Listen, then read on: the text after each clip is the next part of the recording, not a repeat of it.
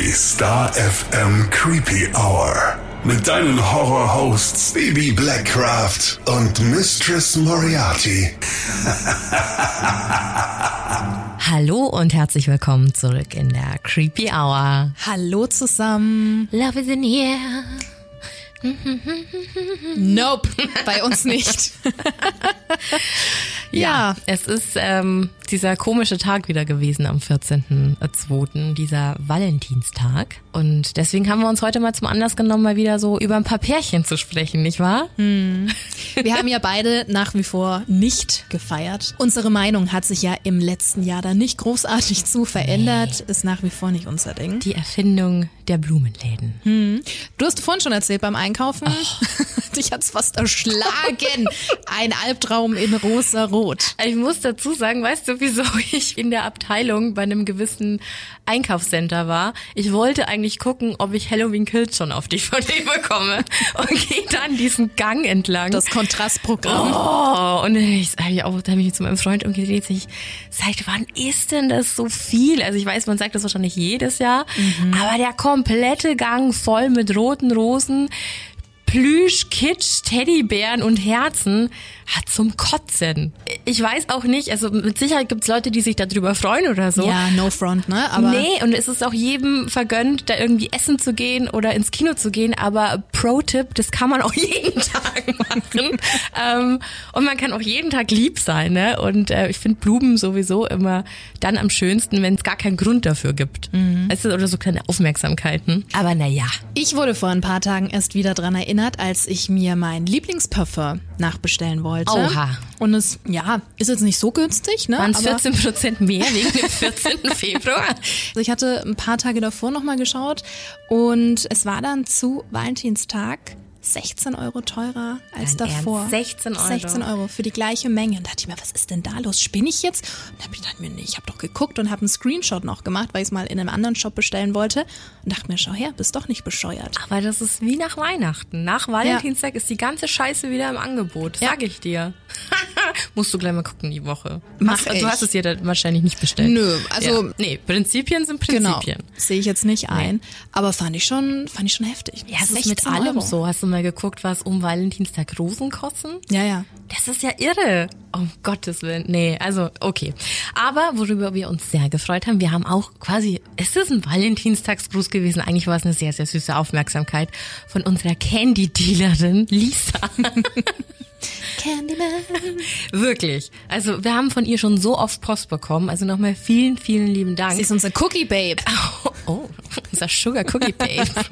Sehr schön. Die waren hammermäßig. Die coolsten Kekse aller Zeiten. Wir sind ausgerastet, als wir das bekommen haben, das Paket. Alle hier im Sender waren auch ganz baff, weil wir dann überall stolz rumgelaufen sind. Guck mal, die haben wir bekommen. Schau mal. Und alles, oh mein Gott, wow. Aber für, für, für alle, die jetzt kein Instagram haben, nochmal kurz zur Erklärung. Also wir haben von Lisa ein Paket bekommen und da waren die erste Schicht. Es war mehrschichtig. Wir haben das auch erst nach einer halben Stunde gecheckt, dass da noch mal was mit drin war. Aber war eine schöne Überraschung. Ja, und es war ganz, ganz süß eingepackt. Es waren Kekse, immer drei Stück, einzeln verpackt, aber nicht irgendwelche Kekse. Nein, nein. Da war einfach mal Samara aus The Ring drauf. Da war Jigsaw mit drauf, also die Puppe. Pennywise. Pennywise auf einem roten Luftballonkeks, ganz, ganz toll. Der wurde als erstes gegessen, der musste weg. Und mein persönliches Highlight natürlich die Michael Myers Kekse aus Halloween Kills, wie er da aus dem Feuer rauskommt. Oh Gott, ich bin gestorben vor Freude. Alles immer mit Zuckerperlen und Streuseln. Und die haben auch so gut geschmeckt. Wir haben auch noch welche da. Ja, die Michael Myers, die rührt auch niemand an. Nee. Den Rest, den können wir gerne tilgen. Die sind super lecker. Von der zweiten Schicht. Das ging nämlich weiter. Ja, stimmt. Mit Geistern. Ja. Ganz süß. Dann hatten wir noch ähm, schwarz eingefärbte Kekse. Einmal Spinnenweben, also Mit, Spinnennetze. mit einer kleinen dicken Spinne drauf. Genau. Und auch noch Skelette. Ganz toll. Also so viel Mühe sich zu machen. Ja. Ne? Also es ist äh, Wahnsinn. Und wir haben dann auch nochmal mit ihr geschrieben und sie meinte dann so, ja, sie hatte da so einen Drucker und das ist dann mit Fondant und das ist schon aufwendig. Aber ihr hat es irgendwie auch total viel Spaß gemacht und wir waren ganz gerührt. Also es waren ganz, ganz tolle Kekse. Müssen wir auch nochmal posten. Wir hatten das nur in der Story, wir müssen das mit dauerhaft noch mit aufnehmen. Ja. Super, super schön und nochmal vielen herzlichen Dank. Es muss sich aber bitte niemand verpflichtet fühlen, uns irgendwas zu schicken oder zukommen zu lassen. Nicht? Ich dachte, deswegen deswegen sagen wir das jetzt gerade. Nein, natürlich nicht. Nein, ne? Also wir haben euch auch so alle lieb, ohne Ja. Geschenke, aber wir haben uns da natürlich sehr drüber gefreut. Total. Aber, äh, Missy, ich habe noch eine super wichtige, wichtige, wichtige Frage. Hast du jetzt schon den Tinder-Swindler geguckt? Ja, ich habe ihn mir angeschaut, tatsächlich gestern Abend, weil du meintest, du musst es anschauen. Und dachte ich mir, okay, perfekt, passend zu unserer Anti-Valentinstagsfolge. Am Anfang hat's mich so ein bisschen genervt, dachte ich mir, ach ja, sitzt jetzt da diese blonde Frau und erzählt und von der Liebe und von Disney und die Prinzessinnen. Ich dachte mir so, pff, Ja, das war schon ein bisschen sehr naiv, ja, ne? ja, ja. Aber Ja, aber hat sich ja dann gedreht. Ey, das war so der Wahnsinn und es wurde immer krasser. Mhm. Also nur für dich zur Info, Tinder Swindler ist neu, relativ neu auf Netflix. Netflix, ja. So eine Art Doku, Reportage. Ja. Fängt eben mit dieser einen Dame an, die erzählt, dass sie über Tinder eben diesen einen Typen kennengelernt hat, Simon, 28 Jahre, glaube ich. Große, große Love Story, ein reicher Typ. Genau, das muss man noch dazu sagen, weil Genau. das erste Date fand ja auch gleich in einem Fünf-Sterne-Hotel statt und dann wurde die Dame einfach mal ausgeflogen. Genau, mit dem Privatchat direkt mitgenommen. Und ähm, ja, hat dann auch seine Ex-Frau kennengelernt und sein Kind und so die ganze Truppe, den Bodyguard, also den Leibwächter und so weiter. Dann gab es auch noch eine andere Dame, die ihn auch kennengelernt hat. Zwar nicht auf der romantischen Ebene, die sich aber sehr gut angefreundet hatten. freundschaftlich, naja. Und es wurde immer schlimmer und immer schlimmer. Und dann kam noch eine dritte Frau, die ja mein Favorit war, weil die einfach so eine coole Art hatte. Ach so, du meinst äh, die Verkäuferin. Genau, die ja, Verkäuferin. Ja, toll. Also es kamen super viele Frauen noch ums Eck, die meinten, ähm, Entschuldigung. O-Ton der Geschichte ist einfach, ja, der hat einfach von allen Frauen Geld abgezockt und hat den großen Zampalo gespielt, hatte aber in Wirklichkeit nur erschlichene Kohle zur Verfügung Ja. und hat damit unfassbar viele Frauen in die private Insolvenz getrieben, was ganz, ganz schrecklich war. Und wir sprechen hier halt wirklich von 500.000 Dollar rum, ne? Also die eine, die erste, glaube ich, hatte 250.000 für ihn aufgenommen, was das für ein Betrag ist. Ja. Ne? Und hat es schon wirklich sehr, sehr gut aufgezogen. Also es war nicht so leicht zu durchschauen. Also ich wäre prinzipiell immer Creepy Hour Tipp der Woche, immer sehr vorsichtig, wenn irgendein Mann oder eine Frau von dir Geld will, den du oder die du nicht kennst. Aber der hat es schon geschickt gemacht. Aber der war schon, puh, der war gut aufgestellt. Ich glaube, dass da ein Team dahinter gesteckt hat. Ja, auf jeden das kannst Fall. du alleine gar nicht Nee. stemmen. Nee. Und der war so viel unterwegs. Heute in der Stadt, morgen in der Stadt. er Mailand, war auch Paris, Rom. in München ist dann, Stimmt. ohne jetzt zu viel spoilern zu wollen, in München ist dann nochmal was Großes passiert. Da war dann nochmal so ein Wendepunkt Mhm. Ja. in der ganzen Story. Also sehr, sehr spannend, sehr schockierend, macht auf jeden Fall aufmerksam. Genau. Also immer schön aufmerksam sein, äh, wenn du datest. Ja. Wen du datest, das sowieso immer. Und dich nicht verarschen lassen. Also nicht nur emotional, sondern eben auch auf deinen Geldbeutel da ein bisschen aufpassen. Ne? Aber trotz allem nicht den Glauben an die Liebe verlieren. Und auch wenn jetzt vielleicht so ein bisschen Kotze hochkommt, es ist wie es ist. Liebe ist das Wichtigste im Leben. Ja, manchmal schon. Ist so, komm. Absolut, absolut. Wir sind ja auch keine herzlosen Monster hier. nicht? Nein, nicht halt doch, immer. Halt doch mal unsere Fassade hier oben. Nein, aber natürlich nicht. Falls du es noch nicht angeschaut hast, mach mal. Ist wirklich spannend. Es ist echt empfehlenswert. Und schockiert. Und es ist so lustig, weil sich das so durch alle Schichten zieht. Normalerweise, wenn wir hier irgendwie über Sachen sprechen wie True Crime Dokus oder irgendwelche Fälle zu Serienmördern oder so, da gibt's ganz wenig Überschneidungen in meinem Freundes- oder Arbeitskreis, die dann sagen, ja, habe ich schon geguckt. Tiger King war noch so eine Geschichte, das hat gefühlt auch jeder geguckt. Aber beim Tinder-Swindler egal wie alt, egal wie jung, egal aus welchem Bereich meines Lebens, also egal ob das die Punkrock-Fraktion war, die Geschäftsfrau aus Berlin, alle meinten so, habe ich schon gesehen. Ja. Und alle waren total, äh, total angefasst und total aufgeregt. Und auch meinen Nachbarn habe ich die Geschichte erzählt. Am Abend hat er mir geschrieben, boah, das ist ja voll krass. Und war, war mega überrascht. Sehr, sehr cool auf jeden Fall. Naja, weil jeder irgendwie schon mal Erfahrungen mit Tinder und Co. gemacht hat. Ja. Und es zeigt dir auch wieder, was Instagram für eine Fake-Welt Ja. sein kann. Ja. Ne? Also es sind ja mehrere Aspekte. Also da kann man sich auch aufs Ende freuen. Das wird spannend. so viel dazu. Genau, aber kommen wir doch mal zu unserem eigentlichen Thema heute, das eigentlich ja auch ganz gut reinpasst. Es geht nämlich wieder um Killerpaare. Und da haben wir ein paar rausgesucht, die es echt in sich hatten. Äh, Wir haben das ja letztes Jahr zu Valentinstag, glaube ich, schon mit äh, den Ken- und Barbie-Mördern gemacht. Ne? Die es auch in sich hatten. Oh ja.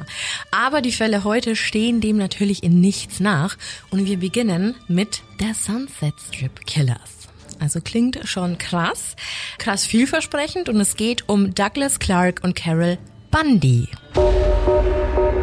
Warnhinweis. Der nachfolgende Podcast beinhaltet Themen wie Mord, Gewalt und Sexualverbrechen und ist deshalb für Zuhörer unter 18 Jahren nicht geeignet. Der Inhalt könnte Zuhörer und Zuhörerinnen verstören oder triggern. Der Name ist äh, wohl Programm. Aber fangen wir mal an mit Douglas Clark. Er war ein Mann, der sehr, sehr viel rumkam und das bereits als Kind, denn er war nämlich der Sohn eines Flottenadmirals namens Franklin Clark. Zur Welt gekommen ist er am 10. März 1948 in Pennsylvania und lebte im Laufe seiner Kindheit und Jugendzeit in bereits 37 verschiedenen Ländern. Das musst du erst mal schaffen. 37. Mhm. Aber wenn dein Papa bei der Marine ist, Ja, dann gut. macht das natürlich Bist du schon unterwegs, Sinn. ja. Als junger Erwachsener hatte er aber die Schnauze davon gewaltig voll und wollte irgendwo ankommen und ließ sich im Süden Kaliforniens nieder. Was das Ankommen betraf, meine ich aber damit lediglich seinen Wohnort, denn Douglas nannte sich selbst den König der One-Night-Stands. Sympathisch, oder? Okay. Ja, genau. Er war Maschinenschlosser, aber hat nebenbei noch so ein bisschen sein Gehalt aufgebessert, indem er mit Matrosen schlief, also gegen Geld. Matrosen Seefahrt ist ihm anscheinend irgendwie geblieben. Den privaten Spaß hat er dann aber eher mit, ja, Spaß jetzt in Anführungszeichen, mit minderjährigen Mädchen und jungen Frauen. Schon sehr, sehr früh hatte Douglas Fantasien von Vergewaltigung, Mord, Verstümmelung und auch Nekrophilie. Und er sehnte sich sehr nach dem Moment, in dem seine Gedanken wahr werden würden. Also eine sehr, sehr schlechte Voraussetzung für den Guten. So viel zu ihm. Kommen wir zum weiblichen Part unseres Killerpärchens, nämlich zu Carol Bundy. Die wurde am 26. August 1942 geboren und hatte eine, sagen wir mal, sehr unruhige Kindheit, da beide Eltern schreckliche Alkoholiker waren. Ihre Mutter selbst starb, als sie noch sehr, sehr jung war und ab ihrem elften Lebensjahr begann ihr Vater mit dem Missbrauch. Die hat es wirklich nicht leicht und nachdem ihr Vater wieder geheiratet hatte, brachte er sie dann in verschiedene Pflegeheime. Sie war einfach nicht mehr erwünscht und zu nichts mehr zu gebrauchen. Als sie dann 17 Jahre alt war, heiratete sie einen 56-jährigen Mann. Wie bitte? Ja. Fast 40 Jahre älter. Ja. Ich glaube, sie hat sich total nach einer Vaterfigur gesehnt. Also ich will gar nicht wissen, was da alles schiefgelaufen ist, wenn Ja, du mit elf Argument. schon missbraucht wirst. Ne? Also ganz schön abgefuckt und ziemlich, ziemlich schlimm Mhm. für Carol Bundy. Ihre erste Ehe hielt er natürlich auch nicht lange und es folgten sogar noch zwei weitere Ehen. Sowie zwei Kinder. Carol Bundys dritter Mann und Vater ihrer Kinder war ebenfalls fürchterlich gewalttätig und hat sie misshandelt. Also wieder kein schönes Leben eigentlich. Und das ging so, bis sie 37 Jahre alt war. Hat sich immer ähnliche Typen Das Muster hat sich wiederholt. Rausgesucht, ja. Genau. Ich glaube, das ist auch ganz schwierig, sowas da abzuschalten. rauszukommen. Ganz klar. Genau, sie war 37 Jahre alt und genau zu diesem Zeitpunkt hatte sie gerade eine Affäre mit ihrem Apartment-Block-Manager, dem Teilzeit-Country-Sänger Jack Murray. Und ja, sie war schon so ein bisschen auf männliche Unterstützung angewiesen, also nicht nur finanziell, sondern auch um emotional irgendwie ausgeglichen zu sein. Also sie brauchte immer einen Mann an ihrer Seite. Und deswegen hat sie versucht, Marys Frau zu bestechen, ihn für 1500 Dollar zu verlassen. So wichtig war ihr das. Das hatte allerdings den komplett gegenteiligen Effekt. Äh, Murrays Frau verklickerte ihrem Mann dann, dass die Dame verschwinden muss und zwar heute noch und ich würde mal sagen ZZ ziemlich zügig, ne? Also welche Frau lässt sowas auch mit sich machen? Also das funktioniert nicht und Murray hat sich natürlich dran gehalten, was seine Frau wollte und so hat er Carol einfach vor die Tür gesetzt, also schon mit einer Frist, aber die musste dann da ausziehen. Hielt sie allerdings nicht davon ab, ne, ihn trotzdem weiterhin aufzusuchen. Ich habe ja vorher schon erwähnt, er war Teilzeit-Country-Sänger, unser guter Murray. Und sie kam immer mal wieder in diese ganzen Bars und Konzertveranstaltungen, wo er dann eben war, um ihn halt zu sehen. Und es war genau an diesem Ort, nämlich einer Bar namens Little Nashville, wo sie Douglas Clark dann 1980 zum allerersten Mal traf. Bei den beiden, die haben sich an der Bar unterhalten, hat's ziemlich schnell ganz wild gefunkt und Doug zog auch ziemlich bald bei Carol ein. Also sie wurden relativ schnell ein Liebespaar, das dann auch zusammen wohnte. Und beide fanden auch sehr, sehr schnell heraus, dass sie gemeinsame Neigungen hatten.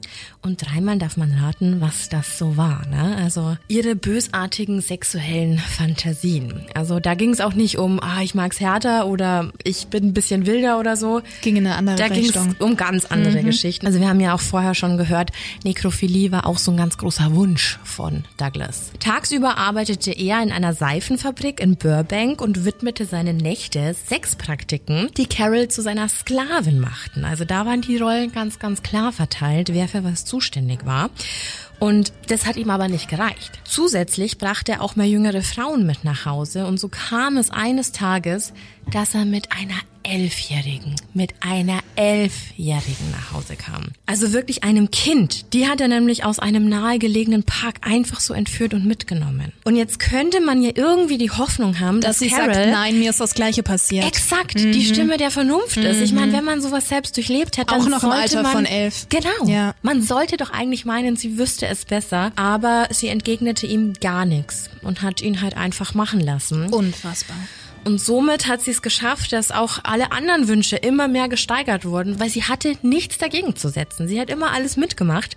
Und so wurde auch immer häufiger der Wunsch nach Tod und Verstümmelung laut. Ihr war schon klar, dass Douglas das wollte, hat aber gar nichts, rein gar nichts dagegen getan. Das hatte dann sogar zur Folge, dass Douglas Carol überredet hat, zwei automatische Pistolen für ihn zu kaufen, um seine Fantasien zu verwirklichen. Also sie hat auch Eieiei. noch das Mordwerkzeug besorgt. Er wollte eine Frau beim Sex töten, hat er gesagt, um ihre Vaginalkontraktionen während der Todeskrämpfe zu spüren. Also das war seine ganze Motivation dahinter. Und so begann natürlich eine Mordserie. Ich meine, wenn du jemanden, der solche Fantasien hat, noch zwei Pistolen in die Hand drückst, dann kannst du eigentlich Geht's ab, drauf ja. warten. Genau. Marnette Corner war 17 Jahre jung und sein allererstes Opfer. Über sie sprach er mit Carol überhaupt nicht. Und es spielte ihm auch in die Karten, dass ihre Leiche erst nach drei Wochen, also nach der Tat, gefunden worden ist. So kam auch gar nichts in den Nachrichten. Denn in der Nacht vom 11. Juni 1980 war es dann soweit, dass Douglas nach Hause kam und Carol wirklich erzählt hat, was er den Tag über so getrieben hatte. Und das hatte es wirklich, wirklich in sich. Douglas hat nämlich an diesem Tag zwei Teenager namens Gina Narano, 15, und Cynthia Chandler, 16, entführt und umgebracht. Er erzählte Carol, dass er beide Mädchen auf dem Sunset Strip aufgelesen habe, dann befohlen hätte, ihm einen zu blasen und anschließend habe er den beiden dann in den Kopf geschossen. Natürlich hat er nach dieser Exekution ähm, beide Leichen vergewaltigt, also Nekrophilie betrieben. Gefunden wurden die beiden Mädchen erst am nächsten Tag in der Nähe vom Ventura Freeway. Also das ist alles sehr nahe an dem Sunset Strip, deswegen hat sich dann auch dieser Name irgendwann etabliert. Carol war zu dem Zeitpunkt, als dieses Geständnis kam, ein bisschen hin und her gerissen. Also das ist schon so verrückt, dass man da hin und her gerissen ist. Ja. Also sie hat bei der Polizei angerufen, hat auch kurz ihren Nachnamen gesagt, hat dann aber wieder aufgelegt. Also sie hat es nicht übers Herz gebracht, Douglas irgendwie hinzuhängen. Als Douglas das dann mitbekommen hat, hat er ihr versichert, dass rein gar nichts auf sie zurückfallen würde. Sie soll ihn einfach in Ruhe lassen, soll ihn das machen lassen, ihn unterstützen, aber für den Fall, dass die Polizei mal komme, würde er sowieso alles auf sich nehmen und sie hätte mit der ganzen Sache nichts zu tun. Natürlich. Ja, und ähm, anscheinend war das für Carol genug. Also sie hatte dem nichts entgegenzusetzen. Zwölf Tage nach dem ersten Mord tötete Douglas dann aber wieder. Also es hat auch nichts äh, gebracht, dass sie da kurz mal die Polizei angerufen hat. Zwölf Tage, nicht mal zwei Wochen später. Ganz genau. Dieses Mal hat es zwei junge Prostituierte namens Karen Jones 24 und Exie Wilson 20 getroffen. Wie schon die Teenager zuvor hat er auch die beiden ins Auto gelockt und ihnen dann in den Kopf geschossen. Und weil das alles noch nicht genug war, hat er Exie Wilsons Kopf abgetrennt und den Kopf mit nach Hause in die gemeinsame Wohnung zu Carol genommen. Er hat ihn im Kühlschrank gelagert und als die Kinder dann weg waren, also Carol hatte ja immer noch zwei Söhne, die bei den beiden wohnten, als die nicht da waren, weil die Verwandte besucht haben, hat er Carol quasi überrascht und hat den abgetrennten Kopf aus dem Kühlschrank gezaubert. Das ist mal ein Valentinstagsgeschenk, Mhm. Und dann hat er befohlen, dass Carol das verzerrte Gesicht äh, doch bitte schminken soll. Und ähm, später, als man Carol dann befragt hat, hat sie sogar gesagt, wir hatten eine Menge Spaß mit ihr. Ich machte sie mit Make-up zurecht wie eine Barbie. Also ihre Gewissensbisse halten sich äh, wahrscheinlich so ein bisschen in Grenzen, würde ich jetzt mal sagen. Als der Barbie-Kopf dann quasi fertig war, nahm Douglas den Kopf mit ins Badezimmer, um unter der Dusche nekrophile Handlungen zu vollziehen. Und nachdem er quasi fertig war, musste Carol den Kopf nochmal präparieren, damit er ihn ein zweites Mal missbrauchen konnte. Also neu schminken. Diese, diese Vorstellung ist so Wie bizarr. eine Sexpuppe. dass da ein abgetrennter Kopf auf Ja. dem Tisch liegt, den du schminkst. Ja. Da gehört so viel dazu. Zwei Tage später dann hat das Paar aber beschlossen, naja, wir können den Kopf ja nicht für immer behalten. Sie haben den Kopf dann komplett gereinigt, also abgeschminkt und von allen Spuren beseitigt und dann einfach in eine Schachtel gepackt und diese Schachtel in eine Gasse geworfen. So respektlos einfach. Und äh, Sehr räudig, Das ist ein Mensch. Also ganz, ganz schlimm. Dann hat es natürlich angefangen, dass auch bei der Polizei und im Allgemeinen in der Stadt so ein bisschen die Unruhe anfing. Ich meine, ein abgetrennter Kopf, viele Leichen, äh, irgendwas stimmte da nicht, ne? Und als dann nochmal zwei Leichen gefunden wurden, die auf das Konto der beiden gingen, war es natürlich ganz rum. Also am 25. Juli 1980 wurde eine leider unbekannte Frau am Sunset Boulevard gefunden. Auch sie hatte man wieder durch einen Kopfschuss getötet, also wieder ein Muster erkennbar. Und zwei Wochen danach haben Wanderer nahe Malibu eine weitere nicht identifizierte Leiche gefunden. Also es tauchten überall vereinzelt Frauenleichen auf. Sehr, sehr unheimlich. In der Zwischenzeit besuchte Carol aber weiterhin Murrays Aufführungen. Also so mit dem alten Crush abgeschlossen hat sie anscheinend doch nicht. Sie hat ihm immer mal wieder beim Singen zugehört. Sie unterhielt sich auch ganz gern mit ihm. Also es hatte nicht so viel zu tun mit, ich will halt einfach nur zuhören, mir machen die Konzerte Naja, Spaß. die Nein, nein. wollte schon mehr. Die haben sich schon auch oft unterhalten. Und an einem Abend war es aber so, dass äh, Carol ein paar Drinks zu viel hatte. Und ja, nennen wir es mal, sie kam ins Plaudern. Hm? Vielleicht jetzt in ihrer Situation nicht das Schlauste. Sie erzählte Murray also von den Dingen, die sie und Douglas so taten. Also nicht alles, aber viel. Und viel reicht in dem Bezug ja schon. Und er war natürlich überhaupt nicht beeindruckt, sondern eher schockiert, weil es einfach ein normaler Mensch war. Na klar. Ja, er hat dann auch kurz darauf gesagt, okay, also das muss man ja melden. Also man muss Douglas melden, um weiteren Schaden zu verhindern. Und da war sie natürlich schlagartig nüchtern. Ne? Also ich glaube, wir haben das alle schon mal erlebt, wenn wir im Suff irgendwie was Blödes gesagt haben Ja. oder so. Aber stell dir das mal in ihrer Situation vor. Also, das brachte sie in eine ganz, ganz unangenehme Lage, weil man muss ja auch bedenken, es geht ja nicht darum, oh, ich habe jetzt irgendjemanden erzählt, oh, ich habe mit irgendjemandem rumgemacht oder oh, ich habe da mal fünf Euro eingesteckt oder so. Darum geht's nicht. Sondern sie muss Angst haben vor Douglas, der ihr ja auf jeden Fall was antun kann und sie muss Angst haben, dafür ins Gefängnis zu kommen. Ja. Also sie musste sich irgendwas einfallen lassen. Es ging um ihre Existenz. Und um ihren Fehler zu korrigieren, lockte sie Murray dann am 5. August 1980 wieder nach einer Show in sein Van für Sex. Ja? Und jetzt, sorry, aber was stimmt denn nicht mit dem Mann? Dass er mitgegangen ist. Wenn dir sowas erzählt wird, was, was läuft denn da schief? Aber nun gut, er hat's gefressen, kam mit in den Van. Er musste dann aber auch für so viel Naivität, beziehungsweise ist es Geilheit, ich Ja, weiß es. nicht, bezahlen, denn er wurde natürlich von, von Carol umgebracht. Sie stach neunmal auf ihn ein, hat ihm seine Gesäßbacken aufgeschlitzt und ihn anschließend dann sogar noch enthauptet. Also da war sehr viel Hass dahinter. Ich weiß nicht warum, aber nun gut.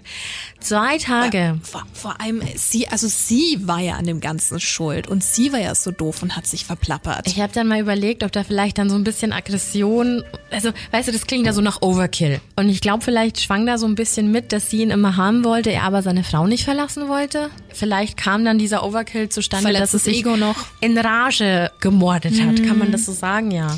Ja, kann schon sein, dass das alles mit reinspielt. Ja. Ne? Aber dann hat sich Brutal. plötzlich, ja, aber dann hat sich plötzlich was geregt, was ich ihr nicht zugetraut hätte. Carol hatte anscheinend doch ein Gewissen. Zwei Tage nachdem Murrays Leiche nämlich gefunden worden war, ist sie in der Arbeit zusammengebrochen und hat sich tatsächlich einer Kollegin anvertraut. Die hat dann natürlich die Polizei verständigt. Daraufhin wurde sie dann natürlich festgenommen und auch die Wohnung durchsucht, in der Douglas und sie gemeinsam wohnten. Und da wurde einiges gefunden, zum Beispiel auch ein Polaroid, die Douglas mit der Elfjährigen zeigten. Also das führte dann wiederum dazu, dass Douglas dringend tatverdächtig war äh, wegen Missbrauch von Minderjährigen. Er wurde dann bei sich in der Arbeit in Burbank verhaftet, wo man dann tatsächlich auch die Tatwaffe gefunden hatte. Und ballistische Tests haben dann bewiesen, dass aus dieser Waffe Projektile auf fünf der bekannten Sunsets-Opfer abgefeuert worden waren. Also da haben sie dann quasi zwei Fliegen mit einer Klappe äh, geschlagen, weil das vorher niemand auf dem Schirm hatte, Ja. dass es die beiden waren. Und so kam es dann zum Prozess und da gab es nicht, wie anfangs erwähnt, eine aufopferungsvolle Schuldübernahme von Douglas Clark, so wie er es ja vorher schon gemeint hatte. Nein, Sir. Er vertrat sich selbst im Prozess und beschuldigte plötzlich Carol Bundy und John Murray, also den Murray, den sie umgebracht hat, alle Morde gemeinsam begangen zu haben. Also er hat den Spieß quasi umgedreht. Und er sagte sogar, und das finde ich schon ziemlich, ziemlich kreativ, Carol Bundy hätte die Morde denen von Ted Bundy nachempfunden. Also wenn es immer um den Nachnamen geht, dann hätten wir ein großes Problem auf dieser Welt, würde ich mal sagen. Aber wie unkreativ, oder? Sehr. Also was eine schlechte Verteidigung. Die Geschworenen hielten Douglas Clark am 28. Januar 1983 in allen Anklagepunkten, darunter sechs Fälle von Mord und jeweils einem Fall von versuchten Mord, schwerer Körperverletzung und Störung der Totenruhe für schuldig, natürlich. Am 15. Februar 1983 wurde Douglas Clark dann zum Tode verurteilt und er wartet im Todestrakt von San Quentin bis heute auf seine Hinrichtung.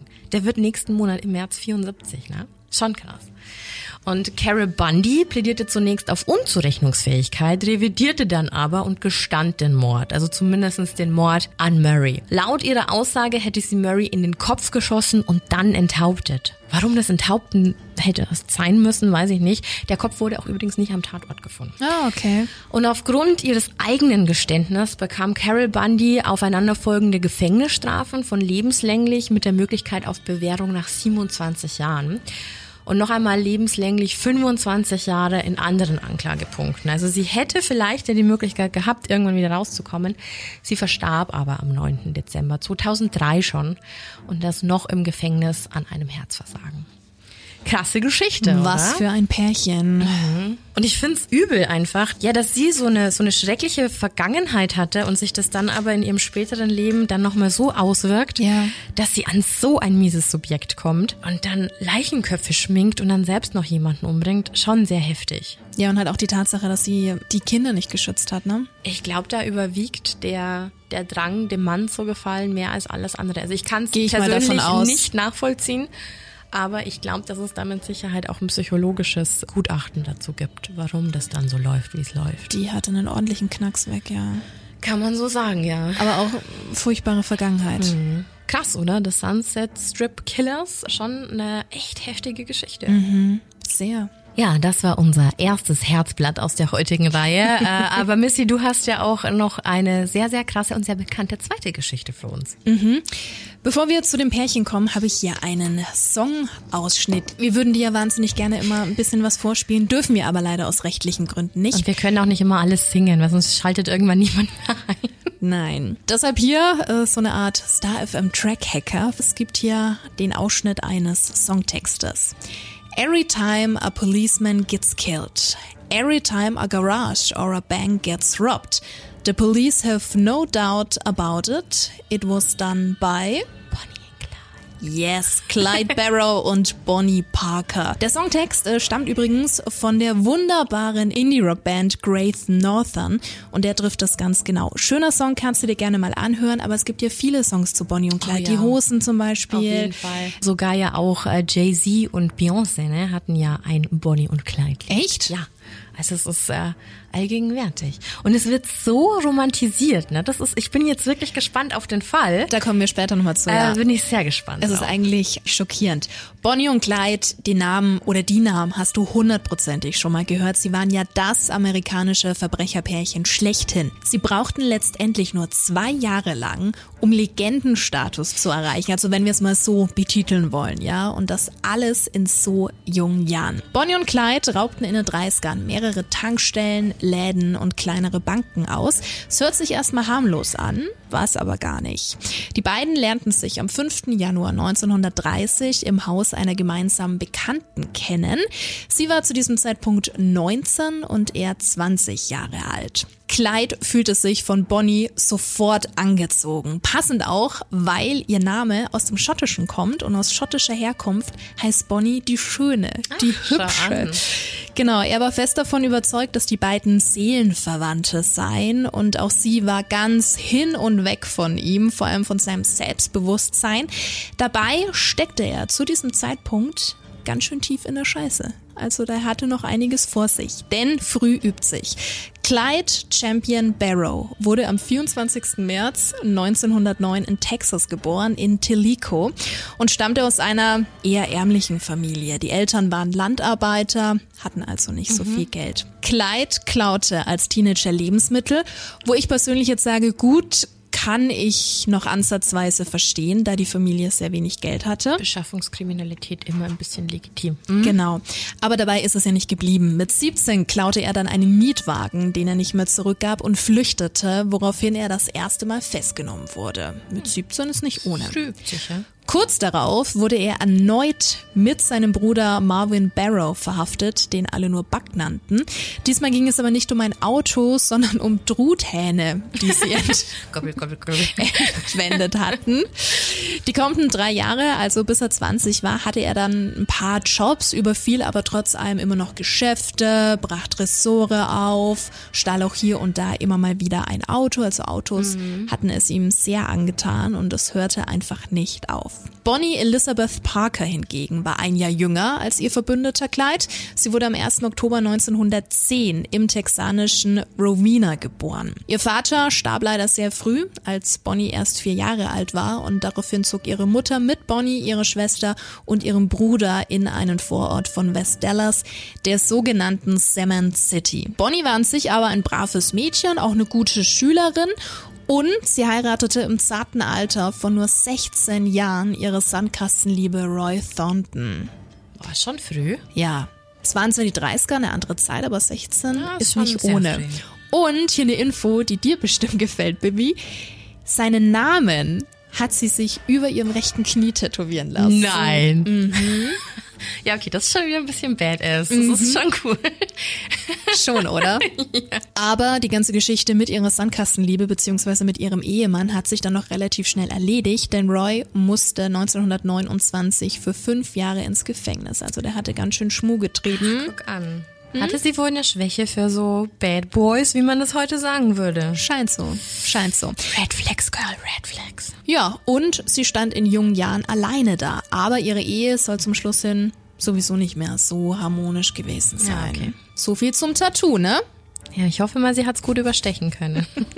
Hat sie nicht. Das gab's Ah. am, zum Schluss auch noch. naja, dann gehört's halt mit dazu. Ja. Außerdem hat sie ja dann auch schon Anfang Januar 1930 Clyde bei der Bekannten in Oak Cliff bei Dallas kennengelernt. Ich habe ihr vorhin schon erzählt, dass er 1928 und 1929 festgenommen wurde, unter anderem wegen der Truthähne. Und das führte dazu, dass er im April 1930 ins Gefängnis kam. Ach, der nächste weggewandert. Also nur wenige Wochen später, und das ist für ein frisch verliebtes Paar natürlich der absolute Horror. Ja. Ne? Ah, da muss ich sofort an Crybaby denken. Können wir später drüber reden. Es ging für Clyde für zwei Jahre auf die Gefängnisfarm Eastham, die sein Leben verändern sollte. Jetzt muss man sagen, dass Clyde relativ klein war für einen Mann, auch relativ zierlich und ähm, ja, war dafür einen Mithäftling, das gefundene Fressen, was sexuellen Missbrauch angeht. Also er wurde fast täglich vergewaltigt. Aber statt in die Opferrolle zu verfallen, erschlug er den Mann. Okay.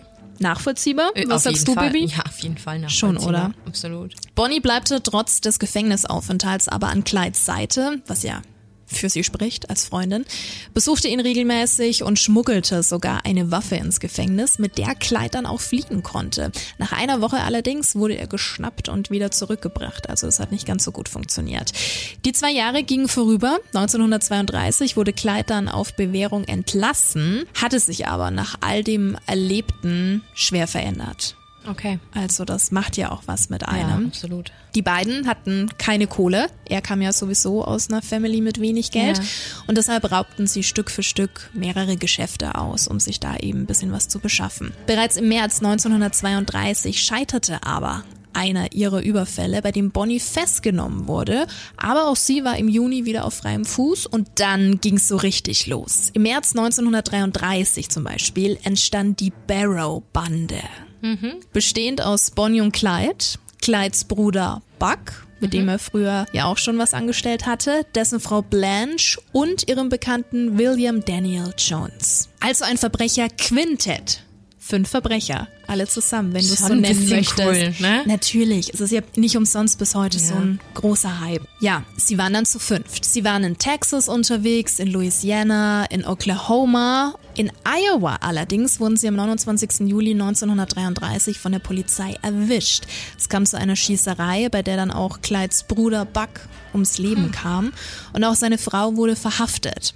Bonnie, Clyde und William allerdings konnten fliehen. Letzterer wurde dann aber wenig später im November verhaftet, also zum Schluss waren wieder nur die zwei. Wieder ja. nur die zwei. Sie standen mittlerweile aber ganz, ganz, ganz oben auf der Fahndungsliste, aber sie stellten sich einfach zu schlau an. Also, das haben sie schon richtig gut gemacht. Am 22. November zum Beispiel schossen in Grand Prairie mehrere Polizisten auf die beiden, aber sie entkamen wieder.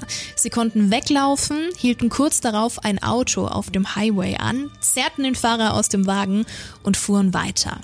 Und jetzt kommt die große Racheaktion.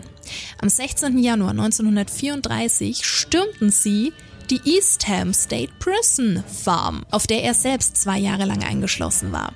Bei seiner Entlassung hatte er auch der Polizei Rache und Vergeltung geschworen und eingehalten. Er befreite unter anderem seinen Verbündeten Raymond Hamilton, der zu mehr als 200 Jahren Haft verurteilt wurde. Vier weitere Männer konnten eben auch mit ihnen fliehen. Also schon eine ganze Menge. Mhm. Bei der Flucht wurden von ihnen dann auch zwei Männer mit Maschinenpistolen erschossen, die Clyde in einem Graben versteckt hatte. Mhm. Also es gab schon ganz gut Opfer. Zusammen mit einem der befreiten Häftling, Henry Methvin, ging es für Bonnie und Clyde schwer bewaffnet weiter und schon am 1. April 1934 wurden sie in der Nähe von Crabewine in Texas von zwei Polizisten angehalten. Methvin schoss und tötete die zwei Beamten. Oh gruselig, muss ich sagen, erinnert mich auch sehr an die Tat, die erst. Ich wollte gerade sagen, das ist ja gerade in aller Munde, ja. Ein paar Tagen mhm. ja in Deutschland passiert ist. Also es nicht ohne. Nur fünf Tage später erschossen die drei erneut mehrere Polizisten bei Commerce in Oklahoma. Die Polizei war also immer wieder ganz knapp dran, aber hatte es bisher nicht geschafft, die beiden zu schnappen, beziehungsweise die, die noch mit dabei waren, mit ja, drin steckten. Vor allem der Druck wird ja immer höher, wenn du Polizistenmörder und Natürlich, hast, ne? ganz klar. Mhm. Am 5. April 1934 hatten sich dann Touristen bei der Polizei gemeldet, die die beiden in Athens in Texas gesehen haben wollen, und zwar in einem V8 Ford Coupé. Ah. Ford ist so ein Thema. Laut anderer Zeugenaussagen seien sie aber in anderen Bundesstaaten unterwegs gewesen. Also es waren hin und her. Das FBI hat natürlich alle Infos zusammengepackt, Briefe, Telegramme, Anrufe, alles. Aber es war halt immer schwierig, weil wenn welche anrufen und sagen, hey, die sind hier und dann kommen wieder die Infos, nee, die sind zur gleichen Zeit in dem Bundesstaat, funktioniert nicht. Ja, ne? das war ja auch ganz andere Zeiten. Ne? Du kannst ja nicht mal schnell irgendwie eine E-Mail rüberschicken oder so, sondern das war ja alles ein wahnsinniger Dienstweg waren andere Zeiten, aber die Akte umfasst heute, halte ich fest, 947 Seiten. Wow. 947 oh, Seiten und wurde mittlerweile auch veröffentlicht, aber da kommen wir später nochmal zu. Bonnie und Clyde fühlten sich also relativ sicher. Hat ja auch alles Hat gut funktioniert. Im Großen und Ganzen funktioniert. Im Mai 1934 trafen sie vor allem in Louisiana und Texas immer wieder Freunde, auch einer der Männer, dem sie bei der Gefängnisflucht geholfen hatten. Und je mehr Erfolge du feierst, desto nachlässiger und unvorsichtiger wirst du. Mittlerweile gab's da aber Francis Augustus Hamer der Tag und Nacht daran arbeitete, die beiden zu erwischen. Das war ein ehemaliger Texas Ranger. Mhm.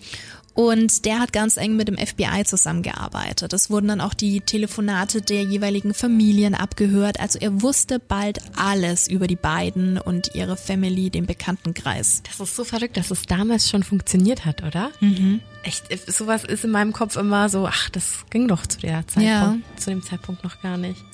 Was auch spannend ist, nachdem Henry Methrin aus dem Gefängnis befreit wurde, hatte Hamer heimlich mit dessen Familie verhandelt. Der Vater hatte sich auf einen Deal eingelassen.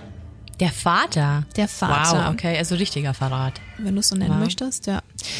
Die Polizei erfuhr, dass sich Bonnie und Clyde am 21. Mai mit ihrer Clique am Black Lake in Louisiana treffen wollten, um gemeinsam zu feiern. Also eine Party mhm. nachts, ne? Ist ja an sich eine schöne Location. Zwei Tage später, also am 23. Mai 1934, sollten sie dann wieder zu den Methvins zurückkehren. Also die hatten ja die Connections, konnten auch öfters bei denen untertauchen. Und da waren sie in der Falle, denn in der Nähe von Bienville Parish wartete der Vater, der ja mit dem FBI zusammenarbeitete, und täuschte eine Reifenpanne vor.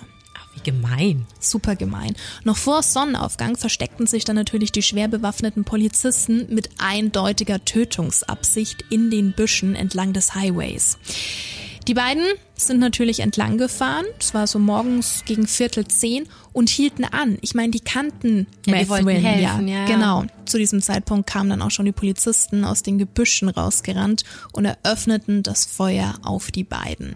Ihr Ford wurde mit 167 Projektilen aus Pistolen und Schrotflinten durchsiebt. Sie starben, wie sie gelebt haben in einem Kugelhagel. So steht es zumindest in einem der vielen FBI-Berichte. Jeder von ihnen wurde in nur 15 Sekunden von 43 Geschossen tödlich getroffen. Die Körper waren quasi zerfetzt. Also da ist, ja, logisch, nicht mehr viel übrig gewesen. Und was echt heftig ist, ähm, als die Beamten dann zum Auto hingegangen sind, zum Ford und reingeschaut haben, beziehungsweise die Tür öffneten, war da Bonnie, also an einer Hand fehlten ihr sogar mehrere Finger, mhm. die abgeschossen wurden. Und mit der anderen Hand hielt sie noch ein halb gegessenes Sandwich fest. Krass. Das ist auch ein sehr makaberer Anblick. Ja, da siehst du mal, wie viel Hass da dahinter steckte, ne? Also, so Polizistenmord und das dann zu rächen, also mhm. dass es da gar keinen Prozess gab oder so, da wurde halt äh, kurzer Prozess ja. gemacht, ne? Also da steckte sehr, sehr viel Wut und Hass dahinter. Ähm, aber genau dieses Szenario mit diesem durchlöcherten bis zur letzten Sekunde im Kugelhagel, genau so stellt man sich Bonnie und Clyde auch vor. Total. Also sowas hat man im Kopf. Damit starben Bonnie Parker und Clyde Barrow am 23. Mai 1934 auf einer Landstraße in der Nähe des Black Lakes. Bonnie wurde 23 und ihr Seelenverwandter Clyde 25 Jahre alt. Ja, bei ihrer verbrecherischen Tour durch den mittleren Westen der USA beging sie insgesamt 14 Morde, darunter an neun Polizisten. Mhm. Ja, da hast du es eben wieder. Auch verrückt, dass sie nie geheiratet haben, oder? Na gut, sie war ja noch verheiratet, offiziell. Ach stimmt, das geht dann ja gar nicht. Hm. Weiß ich gar nicht, ob das dann ging, aber ich kann mir nicht vorstellen zu der Ach, Zeit, wahrscheinlich sie schon. schon verheiratet war. Wahrscheinlich ging es schon in irgendeinem anderen Bundesstaat oder so. Aber sie waren ja ständig auf der Flucht. Ja. Dann hätten sie sich ja quasi äh, enttarnt. Wäre schlecht. Aber voll die krasse Geschichte.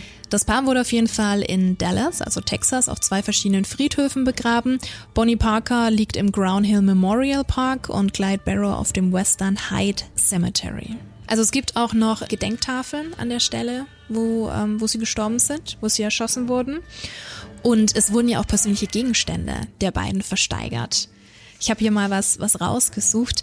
Zum Beispiel Bonnies Revolver und Clydes Pistole wurden am 30. September 2012 für 504.000 Dollar versteigert. Krass. Ja, aber die, also wie gesagt, die Namen, du hast es vorher schon erwähnt, das ist halt Legendenstatus. Mhm.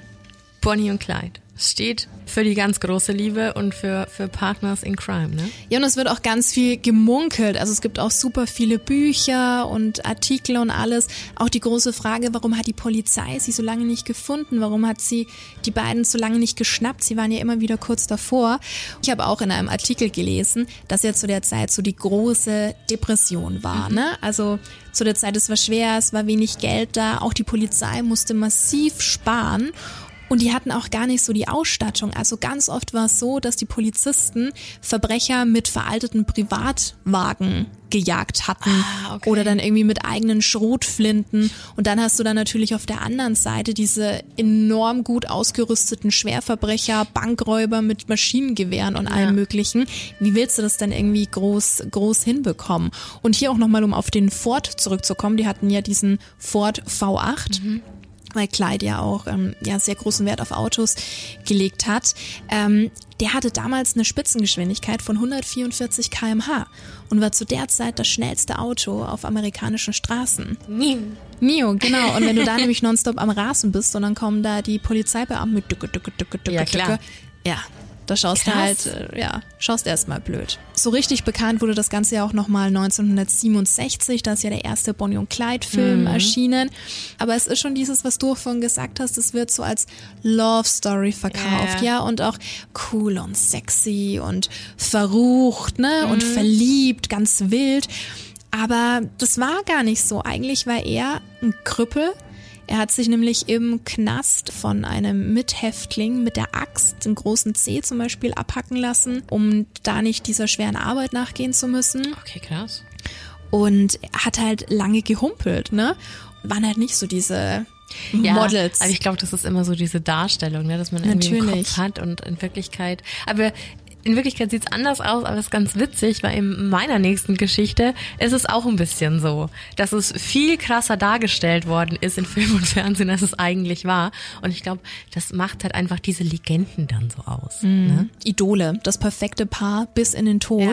Und was ich auch noch ganz spannend fand, es gibt Michaela Kahl, das ist eine Autorin und Politikwissenschaftlerin, die hat auch das Buch rausgebracht, die Geschichte von Bonnie und Clyde und hat eben auch reingeschrieben, dass es eigentlich diese ganze Geschichte ohne die damalige Weltwirtschaftskrise gar nicht so gegeben hätte, weil es wird auch oft davon ausgegangen, deswegen ist es wahrscheinlich so, diese in Anführungszeichen schöne Geschichte, weil die gar nicht als böses Gangsterpaar dargestellt werden, sondern eher als ähm, Robin Hood im Doppelpack, ne? Also die sich gegen alles gestellt haben, eher so Sozialrebellen waren. Und es hieß auch, dass sie ganz oft das geklaute Geld ihren Familien gegeben haben, ihren Freunden. Und das gar nicht so einen negativen Touch hat, ja, also so die Tode an den Polizisten und an allen, die da involviert waren, die werden eher nach hinten gestellt und diese in Anführungszeichen gute Message in den Fokus gerückt. Ja, in einer Zeit, wo einfach nichts da war, sich die Sachen zurückholen. Ne? Bonnie selbst hatte ihre Geschichte ja auch aufgeschrieben. Es gibt ein Gedicht, The Story of Bonnie und Clyde. Echt? Und wie gesagt, 2009 hat das FBI die Fahndungsakten veröffentlicht, 947 Seiten für zwei Jahre gemeinsame Verbrechen. Also das musste, musste dir mal Ich habe ähm, gerade überlegt, wer das vorstellen. war. Ob das, ähm, ob das Ridgway war, der mit den Cops zusammen ein halbes Jahr gesessen hat, um seine Verbrechen aufzuklären. Und da waren es noch 500 Seiten. Also das ist schon ordentlich, ne? Mhm. Verrückt, aber wirklich coole Geschichte. Also schön zu diesem Thema heute. Weil ich finde, jeder denkt immer mal so kurz drüber nach, ja, Bonnie und Clyde, ja, ja, kenne ich, kenne ich und so.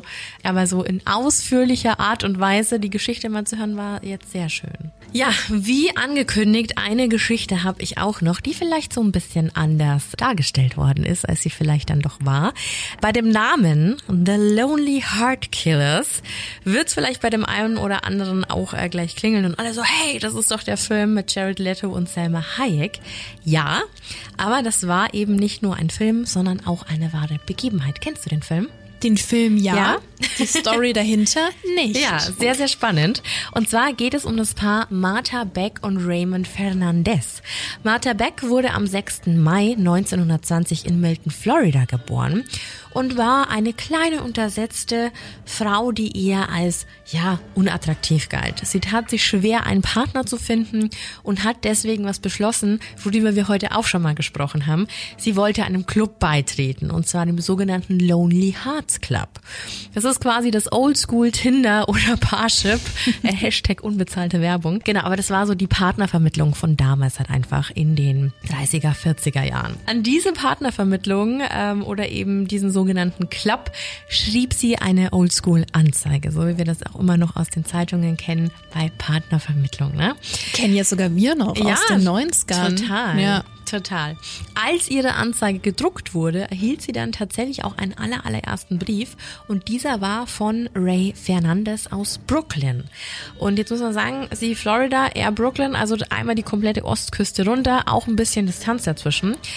Fernandes selbst wurde am 17. Dezember 1914 auf Hawaii geboren und war ein Veteran aus dem Zweiten Weltkrieg. Auch er war bei oberflächlicher Betrachtung kein wirklicher Hingucker. Er wurde nämlich durch eine schwere Kopfverletzung schwer entstellt.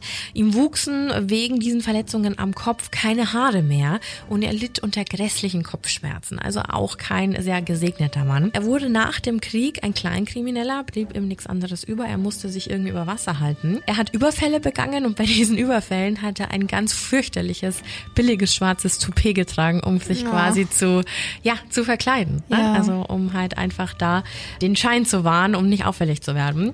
Außerdem war wirklich davon überzeugt, dass er die Macht besaß, Frauen in Sexsklavinnen zu verwandeln. Warum auch immer. Hilfe. Also er hatte ein sehr übersteigertes Selbstbewusstsein. 1946 fand er dann bereits über den Lonely Hearts Club sein allererstes Opfer. Er lernte eine ältere Frau kennen und erarbeitete sich ihr Vertrauen, um daraufhin ihr komplettes Bankkonto leer zu räumen. Also so ein richtiger Tinder-Swindler, hm, wenn man das heute so sagen, sagen ja. will. Ja, also so ein richtiger Heiratsschwindler quasi. Im darauffolgenden Jahr reiste er dann mit einem anderen Opfer nach Spanien. Also es war eine sehr betuchte Frau, wo die Frau dann später sogar tot im Hotelzimmer aufgefunden wurde. Also da war quasi schon der erste Mord eines Opfers auf dem Konto von Fernandez. Fernandez meldete sich aber auch bei eben Martha Beck mit derselben Intention. Also eigentlich wollte er Martha im Endeffekt ausnutzen. Mhm. Aber nach einer kurzen Affäre, die ja eigentlich so von ihm geplant war, verliebten sich die beiden wirklich ineinander. Also eigentlich irgendwie eine Art Happy End, wenn man so will. Oder auch nicht. Ganz genau, denn ähm, tatsächlich muss man Fernandez das ihm ja schon so ein bisschen anrechnen. Er hat Martha von seinen eigentlichen Plänen und Absichten erzählt. Auch nicht selbstverständlich. Aber anstatt schreiend davon zu laufen, ignorierte Beck die Red Flags, fand sogar gut, was er da gemacht hat. Und zwar so gut, dass sie mit einsteigen wollte. Mhm. Also die hat da anscheinend ein Business gewittert und hat sich gedacht, das können wir zu zweit doch bestimmt besser. Und so fingen sie dann quasi gemeinsam an, den Lonely Hearts Club auf reiche und willige Damen abzusuchen und konzentrierten sich vor allem auf Frauen. Da Fernandes ja diese unverschämte Selbstüberschätzung hatte, die leider Gottes, wir kennen das wahrscheinlich alle, viel zu oft sieht. Man meint immer, dass solche Typen nicht weit kommen, aber es gibt immer irgendwo irgendjemanden, der, der die Scheiße dann kauft. Genau. Mhm. Nun gut, über die nächsten zwei Jahre gab sich Martha dann als Fernandes Schwester aus, während er ältere Frauen verführte und sie dann bestahl. Also sie war immer mit dabei, aber immer mit dem Vorwand, das ist meine Schwester. Hat dann auch oft ganz gut Eindruck geschunden bei den Ladies, weil die meinen, ach, der kümmert sich ja gut um mm. seine Familie. In Wirklichkeit, äh, wenn die dann schlafen war, haben die zwei Spaß gehabt. Ne? Also auch irgendwie eine, eine eklige Vorstellung. Ja. Bis 1949 sollen die beiden auf diese Art 20 Menschen ermordet haben. Also sie haben ganz oft mit Schlafmitteln gearbeitet, um ihre Opfer quasi auch mal kurz aufs Abstellgleis zu stellen, bevor sie halt alles ausräumen. Ne? Mhm. Und das ging des Öfteren auch mal schief und manche Frauen sind halt nicht mehr aufgewacht. Ne? Also da war schon ein großes Kalkül dahinter und man hat damit auch, ja, man hat es in Kauf genommen. Und ihre Machenschaften kamen jedoch dann zu einem Ende, als Fernandes eine jüngere Frau in Michigan kennenlernte. Und die junge Frau, die war gewieft, ne? Also die hat das angebliche Geschwisterpaar schon ein bisschen verdächtigt, dass da irgendwas nicht stimmen kann. Trotzdem hat sie beide in ihrem Haus einziehen lassen. Also die war ganz gut betucht, hatte auch ein kleines Mädchen, hat den beiden nicht so ganz getraut, hatte aber den großen Wunsch, dass es mit Fernandez doch was wird. Also sie hatte sich schon ein bisschen verliebt, wollte, okay. dass es passt, war aber nichtsdestotrotz schon ein bisschen misstrauisch. So misstrauisch, dass sie ihn nicht heiraten wollte, obwohl er das vorgeschlagen hat, was auch zum ersten Mal vorkam. Aber da war anscheinend so viel Geld da, dass es sich gelohnt hätte. Und sie wollte ihn nicht heiraten, weil er dann ja somit Zugang zu ihren Finanzen gehabt hätte. Also das wollte sie unbedingt ausmerzen und, und hat das Ganze so ein bisschen nach hinten verzögert. Das hatte dann zur Folge, dass Martha Beck wahnsinnig eifersüchtig wurde. Denn je länger er mit einer Frau ja quasi diese, dieses Schauspiel aufrechterhalten musste, desto länger musste sie ihn teilen. Mhm. Und es gefiel ihr natürlich überhaupt nicht. Und sie vermutete dann, dass äh, ihr Partner wirkliche Gefühle für das neue Opfer entwickelt habe und hat so lang auf ihn eingeredet, dass Fernandez und sie dann tatsächlich irgendwann zum Schluss kam, okay, dann töten wir sie halt jetzt und ihre zweijährige Tochter gleich mit. Ei, ei, ei. Mhm. Beide haben sie dann im Keller vergraben. Sie haben eigentlich gedacht, es ist ein sehr gutes Versteck, aber durch das überstürzte und unbedachte Handeln, also dieser voreilige Mord, fiel das Verschwinden und natürlich auch die ganze Situation schnell auf und Polizeibeamte fanden das Grab. Also es war nicht so, dass sie irgendwo, wie man das aus Filmen kennt, eingemauert wurde und nie wieder aufgefunden, sondern sie wurden halt gefunden, die Leichen. Natürlich lag dann der Verdacht nahe, mal sich mit den Personen zu unterhalten, die als letztes mit den zwei Ermordeten zusammengelebt haben. Und so wurde das Paar, also das vermeintliche Geschwisterpaar, quasi festgenommen. Und als das dann der Fall war, haben die beiden, also Beck und Fernandes, dann tatsächlich die Taten gestanden und sich für schuldig bekannt. Und da der Prozess in Michigan stattfand, also einem Bundesstaat ohne die Todesstrafe, haben die beiden auch nicht damit gerechnet, dass irgendwas Schlimmes passiert, weil es gab ja keine Todesstrafe. Mhm. Was sie nicht wussten oder womit sie nicht gerechnet haben, Sie wurden nach New York ausgeliefert und da gab es durchaus die Todesstrafe durch den elektrischen Stuhl. Und so sollte es dann auch kommen. Um dieser Todesstrafe zu entgehen, plädierten die beiden dann in letzter Sekunde nochmal auf Unzurechnungsfähigkeit aufgrund von Wahnsinn. Liebeswahnsinn. Natürlich, was Aber sonst? Äh, natürlich haben sie die Jury nicht überzeugen können. Und so kam es, dass äh, die beiden am 8. März 1951 hingerichtet wurden. Das ist das traurige Ende dieser Love Story. Aber fand ich sehr spannend, diese Konstellation, sich über so eine Partnerbörse kennenzulernen und dann zu beschließen, komm, wir zocken andere, die genau in unserer Situation waren, ab ist schon Schon übel. dreist. Mhm. Schon übel. Ja, und dann auch dieses, naja, da ist jemand, die ist eigentlich ganz nett, aber die könnte zu nett sein. Okay, bringen wir sie um. Ja, Mit Kind. Total. Also das, was wir jetzt vorher über den Tinder-Swindler erzählt haben, war ja in dem Fall nichts anderes. Ja. Nur, dass es damals halt sich ganz viel um Briefe und Benachrichtigungen gehandelt hat. Man musste sich ja erst mal kennenlernen. Dann fiel dieser ganze Anstand der damaligen Zeit mit rein. Wie schnell musste man zueinander finden und wann war es okay zu daten. Ne? Das haben sich die alles zunutze gemacht und haben somit systematisch diese Frauen eben ausgenutzt und eben auch leichtfertig getötet. Genau, und es gab eben auch zwei Filme dazu. Einen etwas älteren und einen etwas neueren eben mit Jared Leto und Selma Hayek. Tolle Besetzung, zwei großartige Schauspieler. Ah, Jared Leto sowieso irgendwie, oder? Findest du? Ich äh, mag ihn tatsächlich schon gerne. Ja, er ist äh, Frontsänger von 30 Seconds to Mars. Ne? Mhm. Daher einfach schon. Und ich finde, er hat schon immer tolle Rollen und er sieht einfach unverschämt gut aus für. Also er ist schon älter, ne? Der ist über 50. Jared Leto, warte, ich google Ich mal dachte, der schnell. ist 52 oder so. Ich glaube auch, Und dass der sieht für immer 50 30 ist. aus irgendwie. Fies, oder? Ja. Jared Leto. Ich ist genau 50. Ja, siehst du. Der ist am 26. Dezember 50 geworden. Ich hätte gerne, was der hat.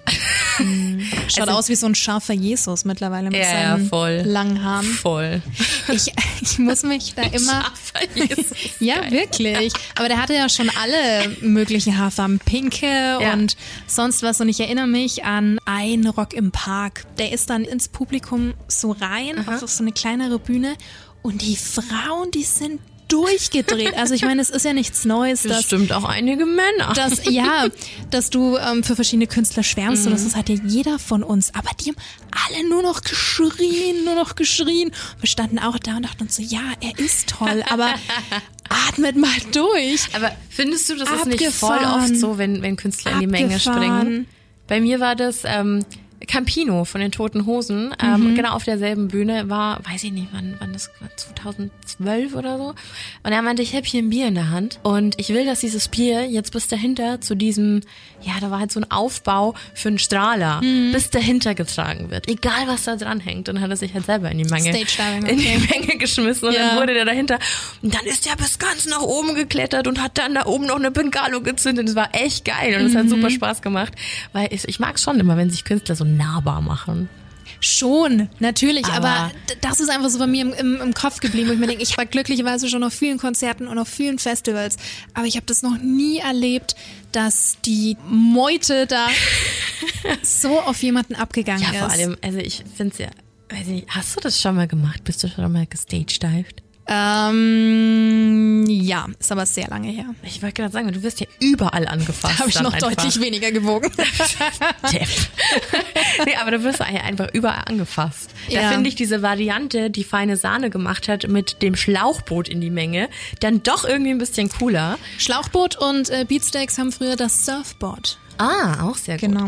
Uns hat übrigens äh, Kollege Wolfi letztens auch eine total schöne Geschichte zu eben genau sowas äh, erzählt. Der hat es auch mal in, in, ich glaube im Astra in Berlin oder so, in einem Club eben gemacht.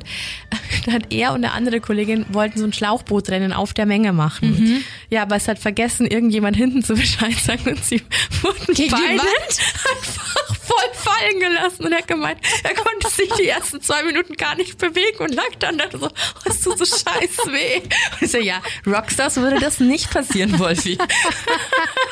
ja, da hat sich keiner drüber Gedanken gemacht. Ne? Und er meinte, ich bin dann einfach in den Graben gefallen. Inklusive Boot. Gibt's da bitte Videoaufnahmen? Ja, ich muss ihn mal fragen. Das ist ja auf jeden Fall eine sehr schöne Anekdote. Also liebe Grüße an unseren lieben Wolfi. Ähm, ja. Herrlich. Das war eine schöne Geschichte zum Abschluss. Ja, aber war doch eine tolle Folge. Etwas anders, die etwas andere Anti-Valentinstagsfolge. Ja. Sollen wir die Anti-Valentinstagsfolge nennen? Anti-Valentinstag Ja. Anti-Valentinstag, ja. oder Black Valentine? Oh. Ja, doch, dann nehmen wir Black Valentine. Black Valentine? Das ist cool. Ja. Geil. Geil und nice. Ja, in diesem Sinne, Nächste Woche wird's noch mal gruselig. ja, es gibt eine, Creepy Hour Creepy Pasta Folge. so kann man es nennen, ja. Unsere Unsere, Art unsere Variante. Creepypasta. So sieht's aus. Hm. Gut, dann würde ich sagen, war's das mal für heute. Ist ja doch wieder eine etwas längere Folge geworden. Ja, doch. Was immer alle total toll finden, freut mich immer sehr. Wir müssen schon immer voll kämpfen, ne? Also wenn da mal irgendwie eine Folge nur 20 Minuten ist oder so, dann hören wir euch schon schreien. Ja, ja. Also ähm, deswegen geben wir uns immer Mühe, dass die Folgen doch ein bisschen länger sind. Okay, So viel dazu. Und jetzt sind wir durch für heute, ne? würde ich sagen, ja. Wir genießen das schöne Wetter. Genau, weil heute scheint nämlich die Sonne. So schaut's aus. Dann vielen Dank fürs Zuhören, bleibt gesund. Das sowieso. Bis dahin, Creepy Trail. And Carry On. Bye bye. Ciao.